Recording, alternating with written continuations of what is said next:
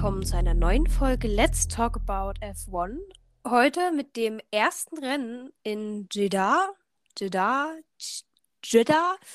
Jeder spricht es anders aus, aber ich glaube, wir können festhalten, das Rennen war verrückt. Ja, das, das fasst es ganz gut zusammen. Der Punkt ist, ich kann dir noch nicht mal sagen, ob ich die Strecke gut fand, weil ich hab so, also, das war so das Letzte, worauf ich geachtet habe. Ja, ich ver- verstehe, was du meinst. Ich saß halt die ganze Zeit da und dachte, dieser Kurs erinnert mich so sehr an eine Formel E-Strecke und ich weiß nicht, ob ich es gut oder nicht gut finde. Ja, ging mir aber tatsächlich genauso einfach, weil die halt auch relativ eng war, so lang gezogen. Also ich war so zwischen Monaco und irgendwas, was die Formel E fahren könnte. Und ich war nicht der größte Fan, sag ich direkt mal vorweg, weil es war halt einfach super eng. Das stimmt. Ich meine, wir entwickeln gerade Rennstrecken, die von diesem super eng so ein bisschen weggehen, weswegen ja gerade Monaco oft in der Kritik steht, wo nicht ordentlich, also dass man dort nicht ordentlich überholen kann, etc. Weswegen gerade diese ganzen Traditionsstrecken ja auch oft, naja, auch nicht mehr befahren werden, weil sie sind halt zu eng. Und dann bauen wir in Jeddah einen Kurs, der einfach genauso eng ist. Ja, es stimmt. Und aber wir hatten dadurch endlich unsere Crashs und unsere roten Flaggen, die wir ein bisschen vermisst haben. Ja, das stimmt. Und davon Und- war auch gleich äh, zu Genüge. Ja, und ich glaube aber, die roten Flaggen wurden so umgesetzt, wie wir es uns die letzten Folgen immer gewünscht haben. Es waren Mhm. Crashs und Crashs, es ging allen gut.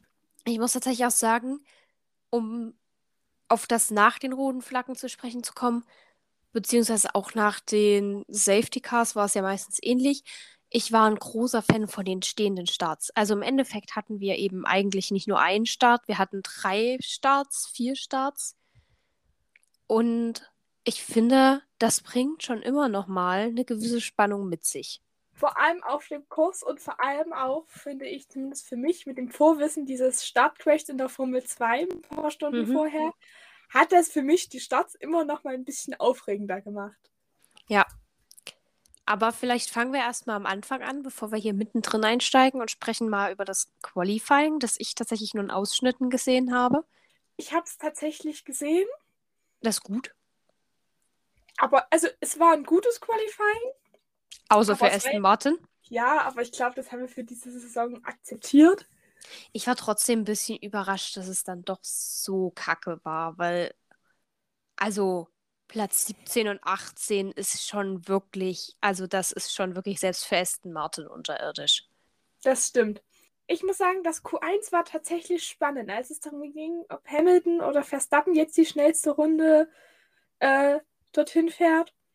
Aber die, also sowohl Q3, äh, Q1 und Q2 waren doch. Konnte man sich anschauen, war jetzt aber auch nicht so überspektakulär. Ja. Die Alpha Tauris hatten mal wieder eine sehr gute Phase. Also auch Mhm. Yuki Tsunoda vor allem. Mhm. Und dann aber auch wieder im Rennen relativ viel Pech, ne? Ja, das stimmt. Nicht so viel Pech wie äh, schon mies. Also Haas-Fans, wo auch immer die sich befinden mögen auf dieser Welt, die hatten, glaube ich, heute, ach, die hatten, die hatten wirklich, also die hatten einen schlechten Tag. Die hatten Ja. einen richtig schlechten Tag. Also vor allem die Schumi-Fans. Ich glaube, da gibt es ja noch genügend. Ja, wobei mir auch ein bisschen Mazepin tatsächlich ein bisschen leid hat in der Situation, weil er konnte ja nicht mal wirklich was dafür. So, Ich auch. Aber in der Situation war ich gefrustet, weil es war George Russell. ja, gut, andererseits, ja, verständlich, aber trotzdem, er konnte halt da hinten, ne? Wenn da vorne alles bremst, weil sich ein Paris einmal querstellt auf der Strecke, dann sieht das halt ein Mazepin nicht, der hinten halt dann auf George Russell einmal auffährt.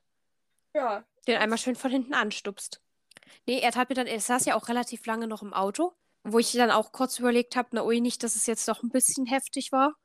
Weil, ich meine, Mazepin ist ja nun eigentlich einer, der es doch gewöhnt ist, mit der Barrikade zu kuscheln. Also, er ist ja dann auch eigentlich jemand, der dann schnell draußen ist, aber er saß dann doch noch eine ganze Weile, auch als das Medical Car schon daneben stand und die Sanitäter sich schon reingebeugt haben und nachgefragt haben, ob es ihm gut geht. Das, da war ich dann doch mal ganz kurz so, hui, na nicht, dass jetzt doch irgendwas Schlimmeres ist. Andererseits muss man auch sagen, ich habe das Rennen nachgeguckt. Wäre es was Schlimmeres gewesen, hätte ich es vermutlich an dem Punkt äh, schon gewusst. also ich muss sagen, bei den Crashs ging's. Du wirst die Formel 2 Rennen nicht geschaut haben, nehme ich an. Nein, ich habe die Formel 2 Rennen nicht geschaut. Ja, ich, ich habe es leider auch nicht geschaut, aber ich habe zumindest den Live hieß, naja, wir unterbrechen das Rennen mal für eine Stunde. Es war doch schon wieder so ein, naja, es hätte auf diesem Kurs auch anders ausgehen können. Und das ist tatsächlich was, es haben ja wohl sehr viele inzwischen Kritik geübt, weil eben Saudi-Arabien jetzt so eine Hochgeschwindigkeitsstrecke sind und du hast auch wirklich wenig Kurven, um das auszubremsen. Und ich finde, das hast du eben auch darin gesehen, dass eigentlich die paar Kurven, die genommen wurden, fast immer irgendwer über die Auslaufzone abgekürzt hat. Ja, das stimmt. Und eigentlich, ich weiß auch nicht, ob es mir nur so vorkam, aber es gab kaum richtig gute Überholmanöver, weil alles, wo Position getauscht worden ist, war, weil einer an der Kurve zu weit gegangen ist und sich überholen lassen musste. Ich kann mich auch nicht erinnern und ich muss halt auch tatsächlich sagen, ich weiß nicht, mir kamen auch die Kurven dann da, wo sie waren, irgendwie so ein bisschen zu eng vor. Hm. Also äh, das Gefühl hatte ich zumindest, dass sie halt so eng waren, dass die Fahrer mit, ich meine, so ein Formel-1-Auto hat halt schon einen gewissen größeren Wendekreis. Es ist halt nicht wie ein Formel-E-Auto, das ja auch mal noch eine Haarklammer, ach, eine Haarnadelkurve schafft. Ja. Aber, und ich, ich, also ich dachte mir halt dafür, dass dieser Track extra für die Formel 1 gebaut wurde, ist er gar nicht mal so gut durchdacht. Ja. Ich muss auch sagen, ich äh, erachte es für ein Wunder, dass es bei keinem dieser drei Starts in Kurve 1 mal ordentlich gekracht hat. Weil diese Kurve sah immer aus, als würde es, also es haben ja viele Fahrer auch die Kurve nicht bekommen und sind über mhm. die Auflaufzonen geflüchtet. Aber dass es dort nicht gekracht hat, ist ein Wunder, meiner Meinung nach. Ich glaube, das war den Auslaufzonen zu verdanken, dass es nicht gekracht hat, weil die waren ja nun wirklich groß genug. Und man hat ja gerade auch bei einem Walter Bottas gesehen, wenn er sich verbremst hat oder sowas, ist er eben einfach bequem über die Auslaufzone und es ist nichts passiert. An der Stelle möchte ich anmerken, stell dir mal vor, da hätte es ein Kiesbett gegeben. Uh, dann wären am dann Ende vielleicht noch dann wären am Ende vielleicht noch so zwei Leute gefahren. Ja. Wäre auch ein spannendes Rennen gewesen. Ja. Ähm, das stimmt. Und es wären ja auch Verstappen und auch Hamilton wären beide auch raus gewesen. Mehrfach. Mehrfach? Obwohl ich mich frage, hätten sie dort wirklich Kiesbetten hingepackt, wären sie vermutlich anders gefahren. Ja, natürlich. Und ich glaube, dann wäre die Strecke auch wirklich eine Katastrophe gewesen. Also wie gesagt, ich bin noch nicht überzeugt. Wir werden sie ja vermutlich noch ein paar Mal sehen. Weiß ja. ich nicht. Kann ich mir gut vorstellen. Ich habe jetzt nicht im Kopf, ob es da eine aktuelle News gibt, dass die Strecke schon verlängert wurde. Also prinzipiell ist Saudi-Arabien im Kalender, aber die Strecke, ja. die sie dort aufgebaut haben, ist ja nur, ist ja keine permanente Rennstrecke, sondern ja. soll quasi vorübergehend sein, bis die Strecke, die sie dort noch bauen, fertig ist. Das heißt, sie bauen quasi in äh, Saudi-Arabien zwei Strecken. Fantastisch. Das, kann, das, das passiert auch nur in Saudi-Arabien. Ja. Ach, naja. Nee, also wie gesagt, ich fand die Strecke so, ja, mittelprächtig. Also sie hatte schon ihre spannenden Ecken, aber gerade von den Kurven dachte ich mir zwischenzeitlich, also da hättest du auch einfach nur so ein Nesca-Oval hinpacken können und es wäre aufs Ähnliche hinausgekommen. Du hattest auch das Gefühl, auf der Strecke, die Autos sind nicht wirklich näher gekommen. Ich, Ocon und Ricciardo der mhm. Abstand war eigentlich immer konsequent in diesen 1,5 Sekunden. Du schaffst es dort irgendwie auch nicht näher ranzukommen an deinen Vordermann. Ja. Auch überleg mal, wie lange Hamilton gebraucht hat, um irgendwie an ins DRS-Fenster von Verstappen zu kommen. Ja, das stimmt tatsächlich. Und gerade bei Mercedes, die ja jetzt irgendwie nochmal ihren Wundermotor ausgepackt haben, äh, ist es ja dann doch ziemlich erstaunlich, dass gerade in Hamilton dann auf eigentlich einer Geraden, also eigentlich war die ganze Strecke ja eine Gerade. Ja. Dass er dann da gerade so ein Problem hatte. Also es ist schon, ja, muss man beobachten. Mal sehen, vielleicht ist die neue Strecke auch nächstes Jahr schon fertig. Dann haben wir wieder was komplett anderes. Ja. Es ist, es hat uns ja schon verwundert, dass die Strecke überhaupt fertig geworden ist dieses Jahr. Äh, das stimmt. Und es wurden wohl auch noch teilweise während des Trainings noch irgendwelche Streckenteile angebracht. Ich sage, ja. das ist sportlicher Zeitplan. Ja, das stimmt allerdings. Trotzdem, also wir müssen mal festhalten, um nochmal das ganz kurz abzuschließen, um das Qualifying vielleicht kurz abzuschließen. Es gab ja auch nochmal, ich habe nur mitgekriegt, Leclerc hatte dann zwischenzeitlich einen Crash an der gleichen Stelle, wo später auch Mick eingeschlagen ist im Rennen. Leclerc hatte das aber im Training. Ach so, dann war es Training. Ja, ich habe nur gehört, dass. Seins hat sich im Qualifying den Heckflügel ein bisschen touchiert, was aber natürlich, wenn du schon den kleinsten Riss im Heckflügel hast, hast du halt aerodynamisch keine Chance mehr. Ja, es war ein Ferrari. Die Farbe hat gestimmt. Ja. Und das Qualifying ging damit aus, dass Max Verstappen die Pole Position in der letzten Runde verloren hat.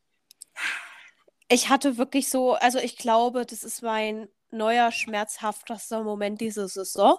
Wir vergessen Baku, was bisher mein schmerzhaftester Moment dieser Saison war. Das ist mein neuer schmerzhaftester Moment dieser Saison.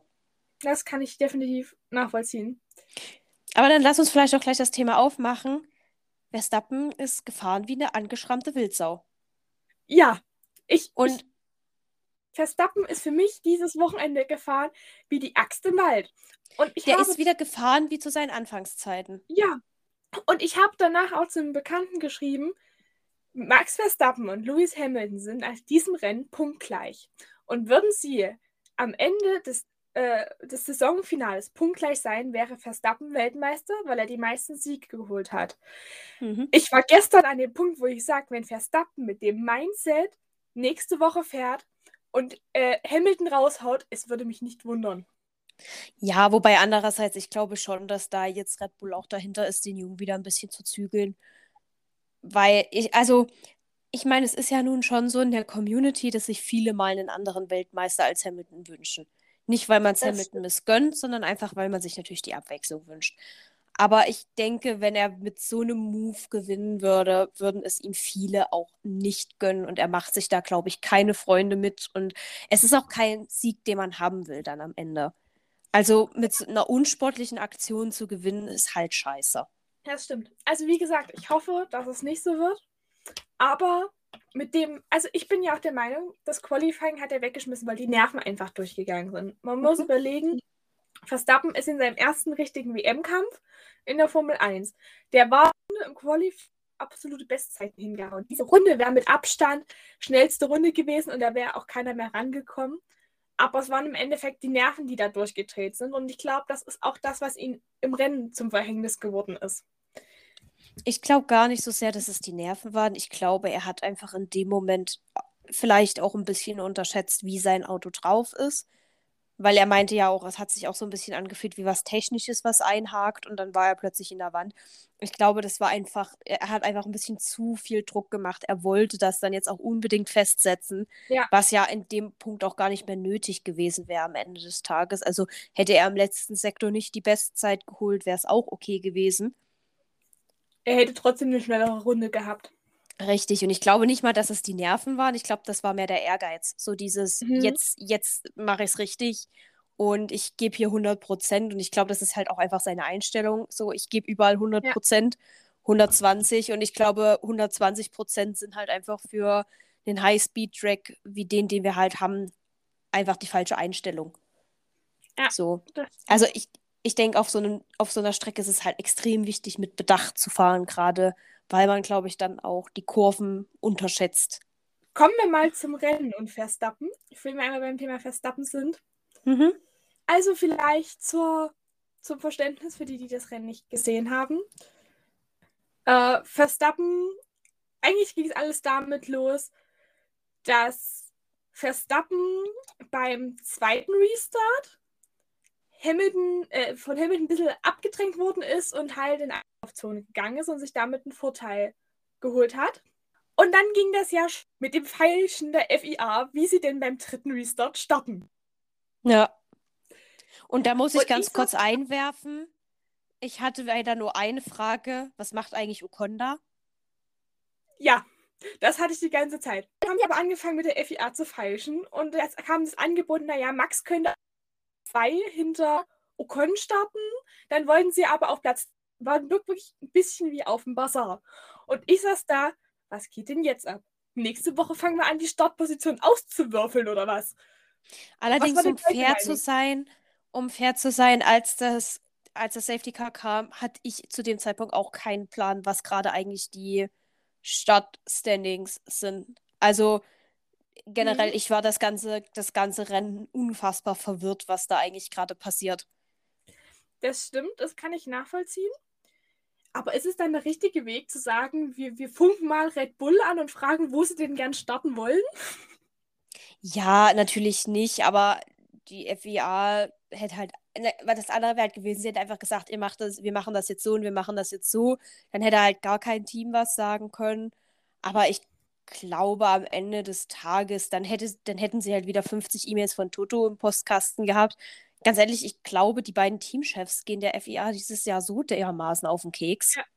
Obwohl ich nach dem Rennen eindeutig sagen muss, es, es wurde ja viel diskutiert, ob die Stewards so Mercedes bevorzugen. Nach Mhm. dem Rennen dachte ich, also, mehr, Nee. also Red Bull Nee. ist auch nicht direkt bestraft gewesen mit dem, was dort entschieden wurde. Ah, ich glaube, das wurde ja bei der Zieleinfahrt auch irgendwie. Irgendwer hat das ja gemeint, von wegen, sag mal, bei, also hat das zu Max gesagt, ja, bei irgendwem hast du da scheinbar einen kräftigen Stein im Brett. Also ich weiß nicht, ob das die FIA ist oder irgendwer hat hier, ne? Wo ich Ja. mir auch so denke, es ist auch schon, also ich glaube, hätte sich Hamilton nach diesem Rennen beschwert, dass Max bevorzugt wird, ich hätte es sogar verstanden. Ja, Zur ich. Abwechslung. So, also ich muss sagen, dies, diese Entscheidung von Michael Masi mit Red Bull und Mercedes auszudiskutieren, wo wer startet, fand ich schwierig. Bisschen hat es auch die Autorität der Stewards für mich in Frage gestellt, wenn wir sagen, wir diskutieren jetzt aus, wo wer startet. Und es darf Mhm. jeder mal seine Meinung dazu sagen. Gut, aber fairerweise musst du sagen, wir haben halt erst seit Mitte, Ende letztes Jahr überhaupt diese Funksprüche mit der FIA, die im Fernsehen gezeigt werden. Du weißt halt auch nicht, ob das nicht vielleicht schon immer so war und du hast es halt als Zuschauer einfach nur nicht mitgekriegt. Ja, gut. Das, Das, stimmt. muss, das musst du jetzt halt bedenken. Wir haben halt jetzt die Radios mit äh, den Stewards, was wir halt früher nicht hatten. Dementsprechend weißt du nicht, was da besprochen wurde während so einer Red Flag. Also es kann natürlich sein, dass schon früher darum gefeilscht wurde, weil hätte die FIA gesagt, so wir legen das jetzt so und so fest, dann wäre natürlich von allen Seiten Beschwerde gekommen und da finde ich es, glaube ich, sogar Aufwands, also weniger Aufwand zu sagen, ist das für euch okay, ist das für euch okay, gut, machen wir so. Hm.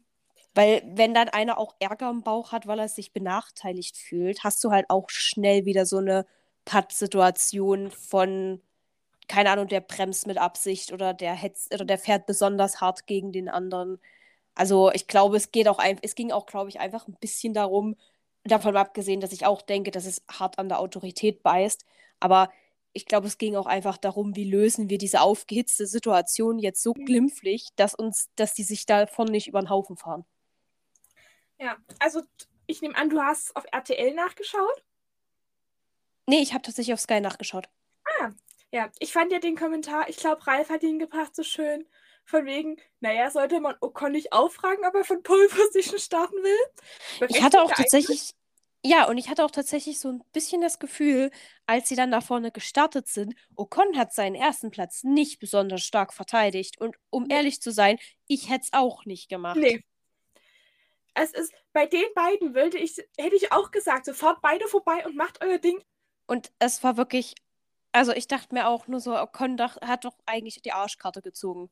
So, die beiden da hinten, die bereit sind, sich zu kloppen. Ich glaube ganz ehrlich, deswegen kommt da auch vorne nicht viel ran. Deswegen hat ja selbst Bottas 15 Sekunden am Ende Sicherheitsabstand zu Verstappen gehabt. Die denken sich alles Ja. so, mit den, mit den beiden da vorne kloppe ich mich jetzt nicht kurz vor WM-Entscheidung. Wenn man das weitere Rennen betrachtet, ist es dann noch so gekommen, dass Verstappen mal wieder durch die Auslaufzone gefahren ist und seine Position an Hamilton zurückgeben sollte.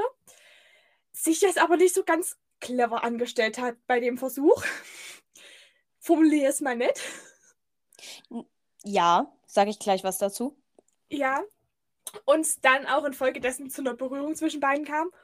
Und im Hinblick auf das ist es, glaube ich, eine ganz clevere Idee, sich da möglichst weit entfernen. Das ist richtig. Dazu zu dem Thema hat sich nicht so clever angestellt, muss ich an der Stelle anbringen, dass beide Fahrer meinten, also Verstappen meinte, er hätte halt die Meldung lass durch viel eher bekommen, als Hamilton die Meldung bekommen hat, äh, du darfst vorbei. Oder Mhm. er, er weiß Bescheid, er lässt dich jetzt vorbei. dementsprechend, ich muss auch tatsächlich sagen, ich fand, es war so ein Kameraperspektiven-Ding. Ich möchte es auf gar keinen Fall in Schutz nehmen, muss ich gleich von vornherein sagen. Ich finde, es ist vollkommen gerechtfertigt, dass Verstappen an diesem Unfall die Schuld gekriegt hat, weil er hat immer noch Spiegel. Ja. Er, er hätte auch sehen können, dass Hamilton sehr nah noch dahinter fährt und es eben nicht wie Bremsen aussieht. Aber ich fand zum Beispiel, wenn man es aus der oberen Perspektive gesehen hat, sah es schon gar nicht mehr so sehr nach Absicht aus wie aus Hamiltons Perspektive. Weil es halt Ja. halt einfach wirklich aussah wie, okay, der bremst gerade runter, weil er ihn vorbeilassen möchte. Ich meine, hinter den beiden kam ja auch lange nichts. Ja. Also ich muss sagen, für mich war es eher so der Gedankengang, der steht mitten auf der Strecke. Wenn man jemanden vorbeilässt, wäre meine erste Assoziation, schon mal rechts oder links ranzufahren. Ja. Und dann natürlich das runterschalten und langsam fahren, weil es vielleicht auch nicht die cleverste Idee. Ja. Im Nachhinein gab es für die Situation eine 10-Sekunden-Strafe. Muss ich sagen, finde ich äh, schwierig. Weißt du, was meine Argumentation ist, warum ich sie okay finde? Hamilton hat für Silverstone nichts anderes bekommen. Und Das Hamilton ist das Rennen zu Ende gefahren und hat es gewonnen. Das stimmt. Also Verstappen hat ihn nicht abgeschossen und er ist nicht rausgeflogen und es gab nicht Krankenwagen und was weiß ich, wie wir es in Silverstone hatten. Und dementsprechend finde ich, kann man drüber streiten, aber dann muss man zum Beispiel mit den Strafen in Silverstone auch wieder anfangen, ob das äh, vernünftig war. Und Ja. in dem Punkt muss ich wirklich sagen, ich finde 10 Sekunden absolut in Ordnung, weil es wurde die ganze Saison so bewertet. Ja. Und ich, ich hätte ich hätte halt kacke, ich, ich verstehe, warum viele Leute sich aufgeregt haben. Es konnte ihm aber am Ende halt keine Absicht nachgewiesen werden. Auch Hamilton Ja. hat ja nichts geäußert von wegen, es war Absicht etc. Ich habe auch von Mercedes jetzt keine großen Tiraden gehört mit, öh, da gehen wir nochmal zu den Stewards. Das war so, ne, das war doch Absicht. Mhm. Ich glaube tatsächlich, dass ein Teil davon auch einfach Missinformation war und dass dieses Rennen bis Ja. dahin schon so chaotisch war, dass, Ja. also ich glaube, selbst die Fahrer wussten zwischenzeitlich nicht mal mehr, was sie da so genau auf der Strecke eigentlich fabrizieren. Ja, also ich muss sagen, ich, ich kann mit der Strafe leben mit den 10 Sekunden. Ja. Ich hätte aber auch eine Disqualifikation verstanden, aber nicht zu dem Zeitpunkt, wo die Strafe ausgesprochen ist. Ja. Wenn du wirklich für mich auf das Argument gehst, eine Disqualifikation, um quasi ja immer noch dieses Vorbildfunktion, was Formel-1-Fahrer für jüngere Fahrer sind, zu wahren, wäre das eine Strafe gewesen, die du hättest sofort im Rennen aussprechen müssen und nicht irgendwie Ja. keinen Sinn mehr. Ja, und ich finde, dann hätte die auch dieses Jahr schon ein paar Mal öfter kommen müssen. Ja. Weil, also, was da für Aktionen gebracht wurden, also sowohl, ich, ich rede jetzt von einem Massepin mit seinen Schlenkern, ich rede jetzt aber auch von Silverstone und Monza, was beides arschgefährliche Aktionen waren. Ich rede von äh, Budapest, was eine unfassbar unnötige Aktion war und halt kein gutes Vorbild. Ich verstehe die Argumentation, aber ich saß im Endeffekt dann da und dachte mir, es ist jetzt niemand wirklich zu Schaden gekommen. Es war eine dumme Aktion. Ich möchte beiden Fahrern irgendwie den Benefit of the Doubt geben, dass da einfach auch Misskommunikation zwischen den Teams war. Hm? Dass halt wirklich vielleicht ein Verstappen gehört hat, okay, lass ihn jetzt durch und halt reagiert hat, weil er dachte, Hamilton hat die gleiche Ansage bekommen und Hamilton halt erst, als es zu spät war, bekommen hat, hey, der lässt dich jetzt vorbei. Weil ich fand halt, du hast halt jetzt auch nicht das Gefühl gehabt, gut, Max hat abgebremst, aber du hast jetzt auch nicht das Gefühl, Max zieht irgendwie rüber oder irgendwas. Hm. Es war halt einfach abbremsen so. War immer noch nicht cool. Er hätte halt einfach in die Spiegel gucken müssen. Hätte vielleicht nicht direkt in den dritten Gang runterschalten müssen, sondern, keine Ahnung, wäre im fünften erstmal weitergefahren, aber halt ein bisschen gemächlicher. Ja. Hätte geguckt, wie viel Abstand hinter ihm ist. Aber am Ende des Tages natürlich Vorbildfunktion, aber dann hätte man schon die ganze Saison härter durchgreifen müssen. Ja. Dann jetzt anzufangen, finde ich dann halt auch. Das stimmt. Ich bin aber sowieso der Meinung, dass dieses Jahr mit Strafen sehr zögerlich umgegangen wurde. Ja, außer es waren so Sinn, also außer es waren so Sachen wie damals Lando Norris, ich glaube in Spielberg, wo er eine unfassbar ungerechtfertigte 5-Sekunden-Strafe gekriegt hat, wo selbst Ja. die Stewards danach gesagt haben, ja, eigentlich hätte die nicht sein müssen. Aber ich muss sagen, ich hätte kein Problem damit, wenn man sagt, man greift ab nächster Saison konsequenter durch mit Strafen. Fände ich voll okay und Ich gerechtfertigt. fände es, glaube ich, sinnvoll für sowas. Ich weiß natürlich, man muss es immer auf die Situation abpassen, ne?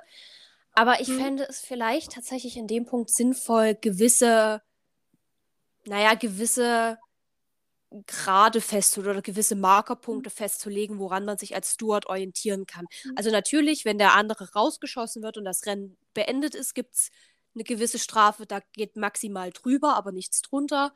Oder Ja. wenn du eben eine Kollision hast, gibt es eine gewisse Strafe, da geht es maximal drüber, aber nicht drunter.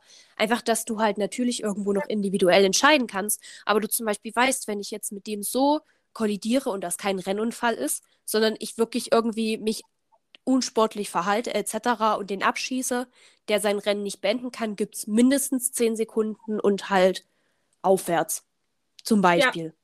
Und das würde, glaube ich, viel helfen, weil es ist ja natürlich auch immer ein anderes Steward-Team. Es ist ja nicht, also Michael Masi ist ja immer dabei, Ja, aber du hast ja auch immer so wechselnde Stewards drin und die haben dann vielleicht auch einfach alle eine andere Wahrnehmung von der Härte eines Unfalls oder etc. Und ich glaube, da ist es dann schwierig, wenn du nicht einfach so eine gewisse Orientierung hast, wie viel eben durchgegriffen werden muss. es wäre zu dem Reglement so, also im Juristischen kenne ich das noch, dass es zu jedem Gesetz einen Kommentar gibt, wo halt das nochmal genauer beschrieben wird und äh, quasi Anhalt ausgelegt werden soll. Sowas fände ich sinnvoll. Man sagt, man hat Ja. so, ein, so eine Leitlinie zu jedem Paragraphen Reglement, wo man sagt, da kann man reingucken und sich dran orientieren. Ja, aber ich finde generell, wenn man sich dieses Jahr die Saison anguckt, also was, was man lernt, ist einfach, dass das Reglement eine krasse Überarbeitung braucht, beziehungsweise an manchen Punkten einfach krasse Spezifikationen. Ich sag nur Spa, wo niemand wusste, was passiert. Sowas müsste halt im Reglement eigentlich schon lange abgeklärt gewesen sein. Ja. Dementsprechend, ich glaube, es wurden viele Schwächen des Reglements dieses, dieses Jahr aufgezeigt. Das wurde, auf Herz, das wurde auf Herz und Nieren getestet. Definitiv. Nochmal, um zu Verstappen zurückzukommen. Was sagst Mhm. du zu seinem Podiumsverhalten? Ich muss dazu sagen, ich habe das Podium nicht mehr geguckt, Ah. weil ich auf äh, Sky nachgeguckt habe. Wie gesagt, das Problem war aber halt bei RTL, dadurch, dass das Rennen halt länger war oder sich länger gezogen hat durch die Red Flag als geplant, laden die, die laden so circa eine bis anderthalb Stunden später das dann immer in ihre Mediathek Mhm. hoch. Und das war halt noch nicht in der Mediathek da gewesen, weswegen ich Okay. halt, weil es halt eigentlich auf Sky eher gekommen wäre, sozusagen, habe ich es halt auf Sky angeschaltet. Dann hatten sie davor aber irgendwie Teds Notebook laufen. Das hat sich dann noch hingezogen, weil der Kerl einfach mit Quatschen nicht fertig wurde. Und dann war es schon 23.10 Uhr, als ich angefangen habe, das Rennen zu gucken. Und ich hatte heute um Oh. 10 Unterricht. Dementsprechend habe ich dann auch, nachdem das Rennen durch war, gedacht, gut, okay. Ich weiß nur, dass Verstappen ein bisschen geschmollt hat auf dem Podium. Also das habe ich jetzt nur auf Bildern gesehen. Hm? Aber ich kann dir jetzt keine, keine Differenz. Ich habe auch nur gesehen, es, es gibt so ein schönes Bild. Ich glaube, das hat die F1 gepostet, wo auch so Lewis nicht so ganz glücklich aussieht. Das, das habe ich schon überlegt, ob ich das als Instagram-Ankündigung für den Podcast nehme, weil ich es irgendwie ein bisschen bezeichnend fand. Aber ja, ich habe jetzt nicht mitgekriegt, wie er sich da verhalten hat. Also, um es mal für die zusammenzufassen, die es auch nicht gesehen haben, äh, die typische Podiumszeremonie, alle gehen hoch, kriegen ihren Pokal, laufen Nationalhymnen, dann Champagner oder in dem Fall halt Rosenwasser. ähm, und dann gibt es meistens noch ein Foto, Gruppenfoto, Podiumsfoto. Und Verstappen ist nach den Nationalhymnen, hat wortlos seinen Pokal gegangen und ist einfach vom Podium gegangen und abgehauen Hm. und hat quasi diese ganze Champagner-Zeremonie und Fotozeremonie übersprungen, sag ich mal. Ja, gut, kann man jetzt sagen, schlechter Verlierer. Ich meine, natürlich, mich würde es auch ein bisschen anfressen, wenn man überlegt, dass in dem Rennen theoretisch die Weltmeisterschaft hätte entschieden werden können. Hm. Gut, ich meine, ja, ist es blöd, natürlich. Ist es ein bisschen kleinkindig, auch. Aber ich sag mal, es ist jetzt keine Beleidigung gegen irgendwen. Hm. Außer, wobei der Drittplatzierte ist Bottas, der wird sich mit Lewis genug gefreut haben. So, und Ja. ich, ich sag halt, ist es die coolste Aktion ever? Nein. Ist es eine Aktion, über die ich mich jetzt aufregen würde? Nein. Also, ja, dementsprechend hätte nicht sein müssen. Aber das ist halt das, was ich auch schon mal gesagt habe bei Verstappen. Er verpasst so die Momente, wo er einfach mal die größere Person sein müsste. Ja, Und das, das hat er, stimmt. glaube ich, ich glaube, Monza war das gewesen, wo äh, d- der Mercedes den Red Bull aufgebockt hat, beziehungsweise, na, du weißt, was ich meine. Und da halt einfach mal aus dem Auto zu steigen und zu gucken, zuckt er sich, bewegt er sich, redet er noch mit mir. Also, naja, gut, redet mit dir vielleicht nicht viel in dem Moment, aber halt so von wegen, redet er überhaupt? und wenn er mir blöd mal an den Kopf wirft. Das, das war schon so ein Moment, wo ich halt schon gesagt habe, da hätte Verstappen einfach mal die größere Person sein müssen in dem Moment. Andererseits musst du halt auch immer noch ein bisschen bedenken, Max Verstappen ist 23. Ich glaube, da, da, ist, da, da kommt dann halt auch vielleicht einfach manchmal so der Rest Teenager, sag ich mal, durch oder der Rest junger Erwachsener durch, der dann einfach auch mal sagt, nö, ich gehe jetzt, ich habe jetzt keinen Bock. Ich stelle mal mein Fahrrad des Rennens einbringen. Bring mal dein Fahrrad des Rennens ein. Und ich glaube, das ist derselbe wie letztes Rennen. Ich weiß nicht, ob ich das gut finde. Es ist wieder bei mir Esteban Ocon. Ja, würde ich mich tatsächlich anschließen. Für mich mein Fahrer des Rennens. Und ich muss auch sagen, so sehr ich Bottas mag, es hat mich geärgert, dass er Ocon am Ende überholt hat. Ich hätte ihm so Ja. gegönnt. Ich hätte meine, so natürlich das saß ich auch das ganze Rennen da, was macht eigentlich Ocon dort? Ja, Aber andererseits, es war dann tatsächlich, es war halt auch so ein Fotofinish, ne? Es war so Ja. knapp. Und so sehr ich das auch einem Bottas gönne, weil es sind seine letzten zwei Rennen jetzt mit Mercedes. Und dass er da irgendwie noch ein paar Mal auf dem Podium. Ich meine, mit Alfa Romeo wird er nicht mehr so viel auf dem Podium stehen. ja, Da können wir, glaube ich, alle realistisch sagen, also wenn die nicht einen Entwicklungssprung nach vorne machen oder es ein komplett chaotisches Rennen gibt, wird der mit Alfa Romeo nicht, nicht viel Treppchenluft schnuppern. Aber trotzdem, also das war so ein bisschen so Ocon so als der Underdog. Man gönnt es ihm, ihm dann einfach irgendwie doch schon. ja. Wie gesagt, ich habe mich am Ende, war ich zwiegespalten, ob ich mich jetzt für Bottas freue oder für Ocon ärgere. Ich muss sagen, ich hätte es Ocon ja mehr gegönnt. Ja, Muss ich einfach mal so sagen. ja, Weil ich das muss stimmt. auch sagen, er hat, ist dieses Rennen einfach so souverän gefahren. Also ich glaube, diskutieren, dass der McLaren ein besseres Auto ist als der Alpine. Ja. Und hat aber konsequent geschafft, eigentlich Ricciardo immer aus dem DRS-Fenster rauszuhalten. Da müssen wir jetzt mal ganz kurz die Latifi-Russell-Frage stellen. Du hast einen Danny Rick, eigentlich ein guter Fahrer, in dem besseren Auto und einen Ocon, einen sehr unscheinbaren Fahrer, in einem schlechteren Auto. Und Ocon fährt Danny Rick vor der Nase weg. Was sagt das jetzt über die Fahrer? Um übrigens ganz kurz keine Verwirrung zu schaffen, die Russell-Latifi-Frage heißt bei uns, wir hatten die Überlegung zu Beginn der Saison, ob der Williams einfach einen Sprung nach vorne gemacht hat und Latifi nicht mithalten kann oder ob Russell eben wirklich so extrem gut ist, dass er eben solche Leistungen aus dem Williams rausholen kann. Das ist die Latifi-Russell-Frage und das jetzt mal umgewälzt auf Danny Rick und Esteban Ocon. Ja. Genau, für mich ist die Frage, eigentlich letzte Saison wäre ich mir sicher gewesen, dass Ricciardo der bessere Fahrer ist im Gegensatz zu Ocon. Mhm. Um Längen besser, weil ich habe Ocon auch letztes Jahr nie so als den Übertalent, er ist halt solide gefahren und hat das Minimum aus dem Auto rausgeholt, was er rausholen musste. Er ist halt unscheinbar. Also er ist halt quasi Richtig. wirklich ein bisschen wie Latifi. So, er fährt seine, Ja. seine Sachen da zusammen. Du kannst nicht sagen, der ist eine Katastrophe fürs Team, sondern der ist eigentlich solide, ganz gut. Aber er fährt halt jetzt auch nicht so viel. Also letztes Jahr, ne? Dieses Jahr überrascht er ja uns alle. Das stimmt. Und ich muss tatsächlich auch sagen, für mich, ich meine, Ricciardo ist jetzt mal wieder ein gutes Rennen gefahren. Man muss sagen, Mhm. P5, was er am Ende geworden ist, ist ja okay, ist gut. Ja. Mit leben. Aber ich sehe es noch nicht, dass er nach 2022 seinen Vertrag bei McLaren verlängert bekommt. Ich sehe es eben auch nicht. Also, so, so, ich sag mal, groß Ricciardo als Person auch für diesen Sport irgendwie ist. Es, es ist nicht so krass. Also, es ist jetzt nicht so ein Name wie Alonso oder Kimi, die eben nicht unbedingt übermäßig krasse Leistung bringen müssen und trotzdem irgendwie unter Dach und Fach kommen. Ja, Also, Alonso, unser diesjähriger Rookie. ja. tatsächlich auch sagen, schwierig sehe, sollte Ricciardo seinen Platz bei McLaren, dass er irgendwo anders einen bekommt. Sehe Ja, ich ich sehe es dann tatsächlich auch nicht mehr. Ich wüsste, komm, gibt es für mich gerade keinen. Mein einziger Gedanke war jetzt kurz Aston Martin, aber warum sollen sie einen Vettel rausschmeißen, der zumindest einen gewissen Prestige mit sich bringt und ungefähr das Gleiche dieses Jahr zusammenfährt, also im Verhältnis der Autos zueinander, wie ein ja. Ricciardo bei McLaren und Stroll können sie ja nicht raushauen, weil da gehört ja Papa das Team, also allzumal der halt auch ein konstanter Fahrer ist.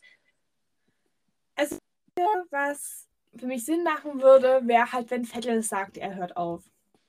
Ja.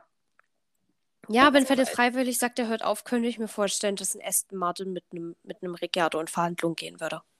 Ja. Aber die Frage ist halt, macht das dann Ricciardo? Also es kommt dann, glaube ich, auch ein bisschen drauf an, wie Aston Martin sich in 22 entwickelt, weil er ist ja eigentlich zu McLaren gegangen, weil er die Chance hab, haben wollte, die goldene Ananas zu gewinnen. Keine Ahnung. Also er wollte ja doch noch mal irgendwie die Chance haben, die er bei Renault nicht gesehen hat. Ja. Und das sehe ich halt nicht momentan bei Aston Martin, dass das irgendwie als Übernahmegrund genutzt werden kann. Ja, das sehe ich eben auch nicht. Mal bei Renault. Hast du mitbekommen, mhm. dass ja, dass er endlich sein Tattoo bekommen hat.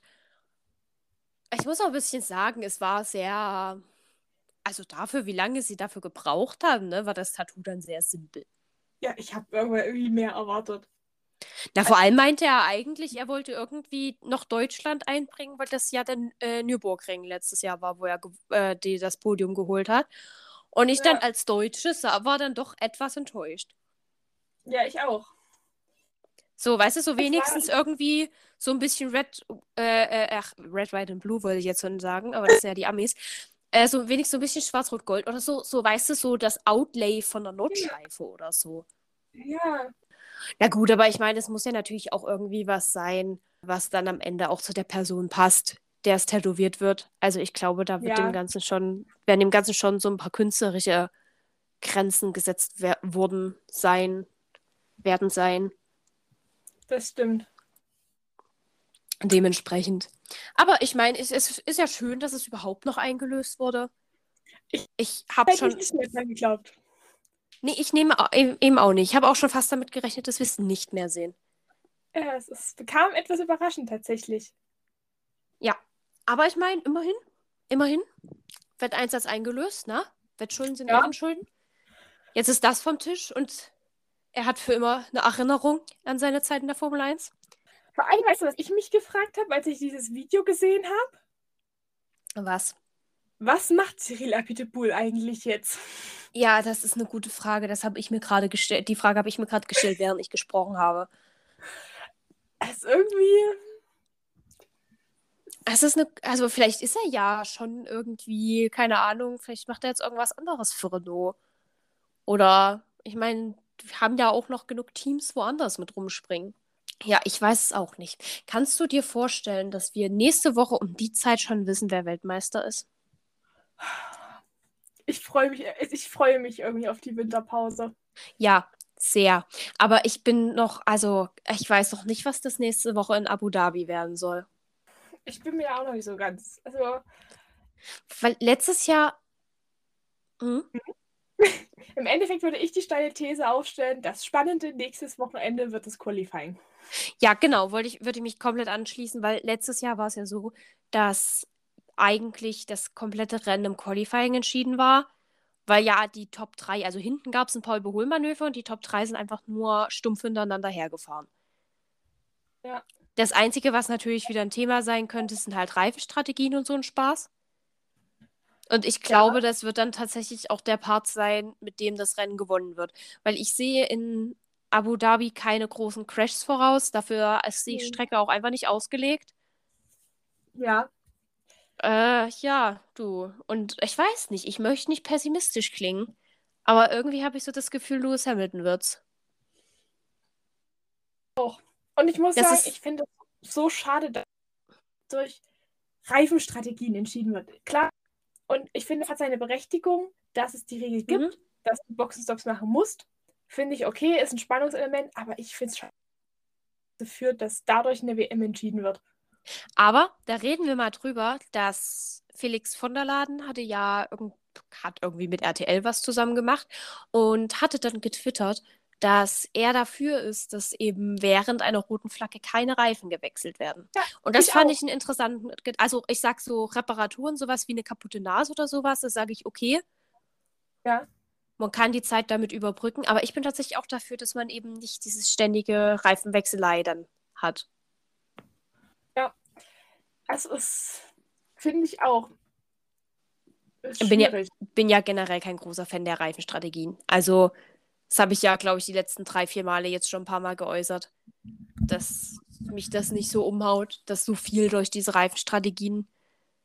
Aber gut, man muss halt auch sagen, fairerweise, viele Strecken geben ja jetzt auch nicht große Überholmanöver her. Und da möchte ich halt eigentlich äh, die Emirate jetzt komplett mit ranhängen, also zumindest diese Übergangsstrecke, die wir dieses Jahr hatten. Da musst du halt dann mit irgendwas gucken, dass halt doch irgendwie mal ein Positionswechsel vorkommt, weil wenn alle 20 Fahrer die ganze Zeit hintereinander herfahren, wird's auch nicht witzig. Ja. Das stimmt. Ja, ich, ich würde jetzt lieber nochmal Monza oder so sehen als Saisonfinale. Ja, aber dafür hat Monza nicht das Geld. Ja. Ja. Ich meine, Abu Dhabi ist ja bekannt, dass die auch extra nochmal oben drauf legen, damit sie das letzte Rennen sind. Ich meine, wenn wir es wie die letzten Rennen vor Saisonende wissen, wer Weltmeister ist, dann stört mich ja Abu Dhabi als letztes Rennen nicht. Ja. Aber wenn da wirklich eine WM-Entscheidung getroffen wird, dafür ist die Strecke halt echt nicht geeignet. Nee, das ist am Ende nochmal so eine schöne Ehrenrunde-Strecke, weißt du? Da, da fahr- fahren sie alle nochmal ihre 60, 70 Runden und dann werden sie in die Winterpause entlassen. Ja. Es ist ein bisschen wie eine ausgedehnte Parade. Ja, tatsächlich. Wir müssen mal noch über unsere Verlierer dieses Rennens sprechen und ich muss tatsächlich sagen, ich bin. Ja, genau, ihr wirst sie wieder vergessen. Ich bin tatsächlich noch gar nicht so entschieden mit mir Hm. selbst. Also einerseits möchte ich es beinahe so ein bisschen Paris geben. Andererseits Hm. habe ich nicht mehr ganz genau im Kopf, warum Paris sich am Ende schief gestellt hat. Aber es ist halt, gut, Paris hat jetzt seinen Vertrag fürs nächste Jahr. Aber da muss er wirklich ranklotzen. Also so gerne ich ihn mag und natürlich hat er bessere, also Red Bull hat mit ihm deutlich mehr Punkte eingefahren als letztes Jahr mit Alex Albon und ich glaube, da müssen wir uns alle nichts vormachen. Ich vergesse übrigens regelmäßig, wenn der nächste Saison wiederkommt. Ich, ja, ich verdränge Alex Albon. Es ist auch so ein richtiges Phänomen. Es ist so ein richtiges Phänomen. Ich kenne super viele Leute, die ihn super gerne mögen und sich total freuen, dass er bei Williams ist und ich gönne ihm das so, ne? Also, ich habe jetzt auch nichts gegen ihn, aber ich vergesse Alex Albon. Ich habe ihn auch regelmäßig vergessen, dass er Das äh, werde ich nie vergessen, was einfach daran liegt, dass er so viel rumgemosert hat, bevor die Saison überhaupt losging, dass er mir fast schon wieder ein bisschen unsympathisch geworden ist. Ja, er ist ein netter Kerl, aber er ist auch so ein bisschen unscheinbar. Also ich finde auch so gerade, es gibt ja dieses äh, Twitch-Squad, was er ja so ein bisschen mit Lando Norris und George Russell und Charles Leclerc bildet. Und ich finde halt irgendwie so, also Lando Norris ist ja sowieso ein Charakter Mhm. finde ich, auch wenn ich finde, er ist gerade Social Media mäßig dieses Jahr sehr viel ruhiger geworden. Gut, Twitch verfolge ich nicht, aber zumindest was Instagram angeht. Aber auch so George Russell und, und also George Russell, über den hat halt dieses Jahr jeder geredet, aus gegebenem Anlass. Und selbst Charles Leclerc, über Charles Leclerc wird halt viel geredet, weil er eben einfach in einem dieser Top-Teams fährt. Und dann hast du halt irgendwie noch Alex Albon und der ist zwar ein netter Kerl, aber irgendwie so richtig prägnant ist er auch nicht. Es ist, es ist, glaube ich, auch ein Fahrer, Alex Albon, wenn der nächste Saison wieder fährt. In 20 Jahren wirst du da sitzen und vielleicht mal irgendeine Doku sehen und denken, wer war das? Du guckst in 20 Jahren nochmal Drive to Survive und denkst so, Ja. ah ja, es gab Alex Albon. Ha. Wo, Aber- ist der nochmal gefahren? Ich meine, da ist er ja mit Nicolas Latifi in, in guter Gesellschaft. Ja. Und so leid mir es tut, ich glaube auch an einen Antonio Giovinazzi wird man sich nicht erinnern. Außer der reißt jetzt wirklich in der Formel E was und dann könnte er halt so unter Formel E-Fans in Erinnerung bleiben. Das stimmt. Jetzt auch schon die ersten Testfahrten der Formel E mit in Valencia. Ja, finde ich auch wirklich gut, dass er das macht, so dass Ja. er sich da nicht irgendwie erstmal ein Jahr zum Schmollen nimmt. Gut, bringt ja auch nichts, muss ja trotzdem sein Geld irgendwie einfahren. Ja. Aber ich finde es trotzdem ganz gut, dass man halt sagt, gut, dann orientiere ich mich um, ohne viel Gemotze und Gemäse. Und ich meine, wenn du überlegst, wer so fährt, ob das Nick de Vries oder auch ein Stoffel van Dorn ist, das sind Fahrer, da haben wir überlegt, ob sie in die Formel 1 wieder einsteigen, weil es eigentlich ja. Topfahrer sind. Also Nick de Vries schließe ich immer noch nicht aus. Also wenn Lewis Hamilton dann doch irgendwann mal einen Rücktritt antritt, glaube ich, dass Nick de Vries ganz vorne mit dran ist. Ich, ja. Und wenn du überlegst, in der Gesellschaft ist jetzt äh, Antonio Giovinazzi, das ist eigentlich auch ein gutes Prädikat. Ja, auf jeden Fall. Naja, vor allem, ich glaube, es ist auch ganz cool, auch für so einen Fahrer, wenn du dann doch lange die Formel 1, Formel 2 Autos gefahren sind mit ihren jetzt Hybrid, also Hybridmotoren, wenn du dann nochmal so in eine komplett neue Rennklasse kommst. Ich glaube, das ist auch ein bisschen aufregend für einen Fahrer, einfach weil du ja so viel nochmal neu lernst und so viel dir nochmal neu anguckst.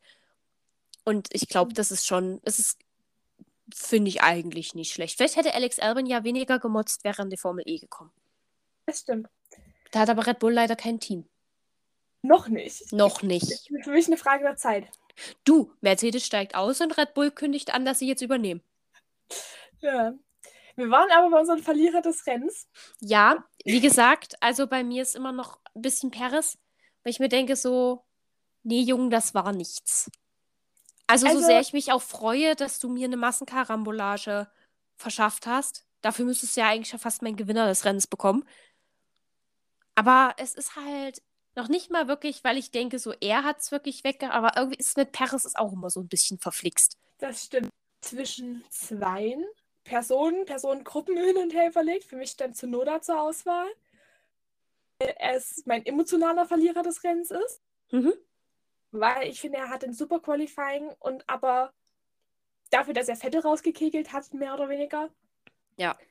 Und selber durch die Berührung und echt lange andauernde Boxenstops und so.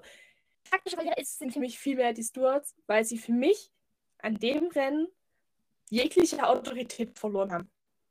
Ja. Mit allen Entscheidungen, die sie getroffen haben. Ja, es wurde ja auch oft irgendwie gesagt, von wegen, man hätte gemerkt, dass Michael Masi die Kontrolle über das Rennen verloren hat. Und ich finde, man hat es beim Anschauen irgendwie, hatte man wirklich das Gefühl, keiner hat mehr so eine richtige Kontrolle ja. gerade über das Rennen. Also weder die Teams hatten irgendwas so richtig im Griff, die Fahrer hatten auch irgendwie, ich habe das Gefühl gehabt, irgendwie waren alle Fahrer am Ende verwirrt, was eigentlich gerade passiert ist. Und ich meine, man könnte jetzt denken, das ist das, was wir meinen, wenn man von einem ereignisreichen Rennen redet. Aber ich finde, das war eigentlich zwischen, also du warst halt auch als Zuschauer nur noch verwirrt. Ja.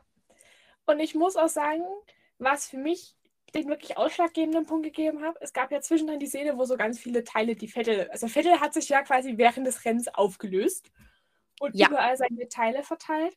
Und für mich, da muss ich Alonso zustimmen, der gesagt hat, Leute, hier liegen so viele Teile, es muss ein Safety Car raus. Und da bin ich auch der Meinung, hat dann nicht gereicht. Und ich muss auch sagen, nee. die halt wirklich einfach auf diese Strecke rennen, um die sich diese Teile von der Strecke holen. Weil du musst ja. jetzt sagen, da sind immer noch Autos mit teilweise 300 km/h lang. Mit Safety Car ja. langsamer, klar. Aber trotzdem hat es für mich einfach, war das so eine kritische Entscheidung, wo ich sage, das ist für, war für mich offensichtlich und selbst wenn die Fahrer schon funken, was wir hier tun, wir gefährden hier Menschen. Also es finde ich ja. nicht verantwortlich. Um aber nochmal ganz kurz die Stimmung aufzuheitern. Weißt du, wer auch viel heute verloren hat? Wer denn? Ich. Soll ich dir sagen, warum? Oh, warum? Wir hatten nicht ein innovatives Nachtdesign. Wir hatten gar kein mhm. anderes Design. Dafür, dass es ein Nachtrennen war. Letztes Jahr haben sie alle die Glitterpartikel rausgeholt und auf ihre Helme geschleudert. Ricciardo hatte einfach seinen Helm von letzter Woche auf, Hamilton auch. Wobei ich sagen muss, gut, bei Hamilton verstehe ich's. Ja. Da finde ich es vernünftig, dass er seinen Helm nochmal recycelt hat, weil anderer Fleck Erde, aber gleiches Problem, das angesprochen werden muss. An der Stelle muss ich auch ganz kurz, weil, weil ich die Diskussion viel, also nicht Diskussion hatte, aber weil ich das Thema viel gerade in, in der Bubble, die ich bin, Formel 1-mäßig gehört habe.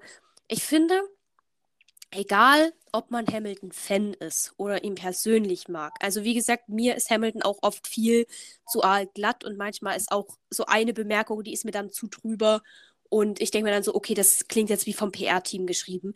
Aber am ja. Ende des Tages finde ich, egal was man von Hamilton hält, Egal, ob man möchte, dass er gewinnt oder nicht, ob man äh, für Mercedes ist, Mercedes doof findet, keine Ahnung. Am Ende des Tages, finde ich, muss man Hamilton anerkennen. Er und Sebastian Vettel sind für mich die einzigen zwei Fahrer in diesem Feld, die wirklich auch mal die Gusche aufmachen. Ja. Im Rahmen, wie sie es können und wie sie es dürfen. Also, das ist ja leider das Problem in der Formel 1, dass da auch nicht jeder sagen kann, was er will, weil du darfst halt den Gastgeber auch nicht verärgern. Ja. Aber in dem Rahmen, und da muss man halt auch sagen, sowohl Sebastian Vettel als vierfacher Weltmeister als auch Lewis Hamilton als siebenfacher Weltmeister haben einfach ein gewisses Prestige und einen gewissen Stand in diesem Sport und sprechen sich dafür aus. Und davon gehe ich jetzt nicht nur von einem Lewis Hamilton mit seinem Regenbogenhelm, was eine coole Aktion ist, aber auch ein Sebastian Vettel, der ein Kartrennen für Frauen veranstaltet, mhm. weil die Emirate einfach der letzte Ort dieser Erde waren, wo es Frauen verboten war, Auto zu fahren. Das ist. Autofahren. Ja. ja. Also ich muss sagen, definitiv. Ich habe ein persönliches Problem mit Louis Hamilton. Ich kann ihn mittlerweile nicht mehr reden hören, weil ich das Gefühl mhm. habe, er sagt immer dasselbe. Ja. Ähm, aber es ist ja alles richtig und wichtig, was er sagt. Keine ja. Frage. Und ich finde, man muss halt sagen, und da auch gerade wenn man in Richtung eines Max Verstappens guckt, der das Gleiche an Aufmerksamkeit momentan hat, oder ein Bottas, der auch das Gleiche an Aufmerksamkeit hat. Die Leute im Rampenlicht der Formel 1 sagen sehr wenig. Ja. Dafür, dass es sehr viele Probleme in diesem Sport gibt. Ich meine, Alonso kritisiert viel, was so intern passiert, was ich auch gut finde, weil ich finde, dass es muss auch jemand sagen, und das tun auch die wenigsten, wirklich mal zu sagen, hey, das System funktioniert nicht oder da, ne? Ja. Aber gerade auch so Richtung Max Verstappen etc. Ich finde, diese Top-Sportler sollten alle irgendwie sich ein bisschen mehr informieren ja. und ein bisschen mehr für das einstehen, was einfach moralisch gesehen richtig ist. Und ja. da nehme ich auch jetzt keine Argumente hin mit, hm, Sport sollte aber nicht politisch sein, ist er aber, wenn wir in den ja. Emiraten fahren, ist er aber, wenn wir in Katar fahren und ist er auch, wenn wir in Abu Dhabi fahren und mit Baku und Bahrain genau dasselbe. Der Sport ist schon politisch und es zu leugnen macht es einfach nicht besser. Und ich muss, also das muss ich auch sagen, das fand ich auch, es hat mich aufgeregt schon im Vorhinein, dass man für Saudi-Arabien sein Safety Car umlackiert. Das fand ich das lächerlichste überhaupt. Das wurde umlackiert? Ja. Martin Safety Car gefahren und es ja. hatte nicht British Racing Queen, in was es sonst fährt, sondern es wurde mhm. extra die Farbe der saudi-arabischen Flagge, das Grün, genommen. Und das Safety Car umlackiert. Das ist ja der größte Kack, den ich je gehört ja. habe. Ja. Wie ernst kannst du dich als Land nehmen? Emirate, ja. Also, das ist ja noch schlimmer als die Amis. Und die nehmen sich schon zu ernst. Ja, es war wirklich, wo ich auch da saß und dachte, dort zu fahren ist das eine, aber auch noch so begeistert davon zu tun. Ich fand es, also das hat mich wirklich extrem aufgeregt. Ist vor allem auch hart unnötig, weil es ist halt einfach, es ist halt ein britischer Hersteller, lebt damit. Ja. So, dann stellt doch euer eigenes Safety Car für das Rennen. Ist mir egal, aber, aber es ist halt so, ne, respektiert halt andere Kulturen. Damit haben es halt die Emirate auch nicht so, ne? Es ja. Ich, das war so das, wo ich dachte, ihr tut mir zu begeistert dafür, dass wir dort fahren.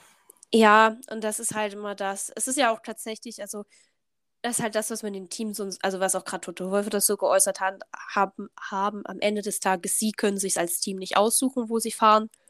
Sie müssen dort halt antanzen.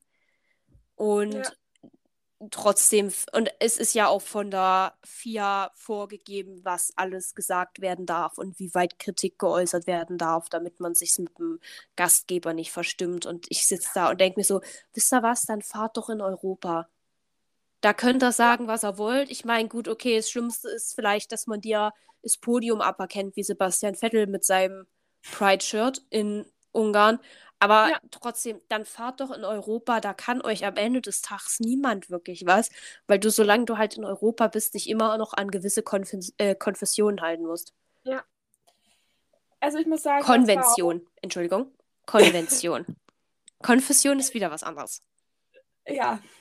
An die musst du dich in Saudi-Arabien halten. Ja. Ähm. ja, ich muss sagen, also das war für mich so im Vorhinein neben der Tatsache, dass wir überhaupt dort gefahren sind, einer der größten Aufreger, Ich sage, ja. Es ist, es ist auch immer schwierig. Gerade, gerade die Formel 1, die ja immer so mit diesem We Race as One für Toleranz und was weiß ich, aber dann halt in Ländern, wo du dir so denkst, ja, da, da, da möchtest du als Person, die in diese Gruppen fällt, für die Toleranz gefordert wird, möchtest du dich nicht auf die Straße begeben. Aber, anderes Thema, aber auch mit Autos. Wir hatten zwar keine Special Helm-Designs, aber dafür... Hoffentlich nächste Woche. Ich hoffe, dass, dass da ein bisschen was kommt. Ich bin ja enttäuscht. Drei Aber Nachtrennen hintereinander und nichts. Mindestens zehn Special Car Designs, weil alle ja. Autos äh, an Frank Williams erinnert haben. Das stimmt. Das stimmt. Und Alpine hatte irgendwas mit irgendwas äh, Renault. Die hatten so ein grünes, grünes Hinterteil. Ja, das stimmt. Das fand ich aber, die Farbkombi hatte was. Ja, ich muss generell sagen, ich finde, der Alpine ist mit eins der schöneren Autos auf dieser Strecke dieses Jahr. Ja, nach dem Blauwalddrama äh, zur Vorstellung, man gewöhnt sich dran. Ja, ne? Ja, zurück zu dem ernsten Thema. Sir Frank Williams ist von uns gegangen. Ich fand es sehr überraschend. Also man hat ja Mitte des Jahres hat man mal gehört, dass es ihm wohl nicht so gut ging. Ja. Aber also ich, es, es traf mich auch ein bisschen unvorbereitet. Und ja. ich, fand es, ich fand es sehr, sehr traurig, weil es natürlich ein sehr großer Name in dieser Branche ist, der diesen Sport auch mitgeprägt hat. Dementsprechend, ich, ich, war, ich war wirklich ein bisschen erschüttert. Aber du hast auch, finde ich, vor allem auf Instagram sehr gemerkt, es haben alle durch die ja. Reihe weg. Äh, ich habe selbst bei MotoGP-Fahrern Bilder gesehen, die sie gepostet haben. Es hat alle mitgenommen. Ich hatte auch gerade in der Formel 1 so ein bisschen das Gefühl, es hatte auch irgendwie jeder mit ihm eine Geschichte zu erzählen. Und das finde ja. ich eigentlich eine schöne Sache wenn ein Mensch so einen bleibenden Eindruck hinterlassen hat, dass irgendwie jeder, jeder ihm mal begegnet ist oder also Alex Albon hat gepostet, er hatte leider nicht die Chance dazu, aber so gerade die, die älteren Fahrer beziehungsweise die Williams-Fahrer und mit älter meine ich jetzt einfach mal alles 22 plus. Ja. Muss man ja beim momentanen Fahrerfeld schon sagen. Aber dass halt irgendwie jeder einfach so gefühlt irgendwie was mit ihm verbunden hat und eine Geschichte hatte, die er kennt oder erlebt hat. Und das fand ich, ich weiß nicht, das gibt es auch heutzutage eher selten. Ne? Also ich meine, das ist ja noch die alte Generation so ein bisschen. Ja. Also das ist ja noch, Frank Williams stammt ja auch mit seinem ganzen Team. Also er ist ja auch vorher selber gefahren und nach seinem Unfall, den er hatte, seitdem er im Rollstuhl sitzt, ja nicht mehr. Aber der gehört halt einfach noch mit zu dieser Generation von großen Namen, prägenden Namen. Aber das sind so, weißt du, so die Namen, die in jeder Doku vorkommen. Und deswegen hoffe ich, dass Williams nächstes Jahr einen richtig schönen Boost kriegt und das Team wieder ganz weit nach vorne kommt. Oh, muss überlegen, Williams war bis letzte Saison das letzte Privatteam, was wir hatten. Das stimmt. Obwohl sich ja Aston Martin und auch Haas zu Privatteams entwickeln. ja, naja, gut, ich meine, Haas ist ja, gehört ja hauptsächlich Gene Haas, also noch. Es ist jetzt ja, noch, aber es ist ja jetzt keine Firma so wirklich dahinter. Also ja. würde ich fast sagen, wir haben mit Haas eigentlich das letzte Privatteam. Ja. Momentan. Das stimmt eigentlich. Der Rest, da ist irgendein Autohersteller immer dahinter. Oder ein Name. Mhm. Oder halt eine Energiefirma. Das stimmt. Dann schauen wir mal vor allem, was wir nächste Woche zu sehen bekommen. Ach, ja, ich, ich, ich weiß nicht, ob ich mich freue oder Angst habe. Wir, wir sind verhalten gespannt. Das ist die perfekte Beschreibung dafür. Wir sind verhalten gesp gespannt. Und dann würde ich sagen, du schließt mit einem Zitat der Woche. Genau. Und ich verabschiede vorher, verabschieden wir uns natürlich von euch allen, wünschen euch einen schönen Vormittag, Mittag, Abend. Wir hoffen natürlich, die Folge hat euch gefallen und freuen uns immer über Feedback oder eure Meinungen zu dem Thema. Am besten auf unserem Instagram-Profil Let's Talk About F1-Podcast. Also guckt es euch gerne an, folgt gerne, da kriegt ihr auch alle Updates. Und ja, dann hören wir uns nächste Woche. Und passend zu unserem letzten Thema stammt mein Zitat heute von Frank Williams. Ich bin Motorsport, wenn mir keiner zuschaut, wenn keiner außer mir kommt. Ich bin so geboren, ich sterbe so.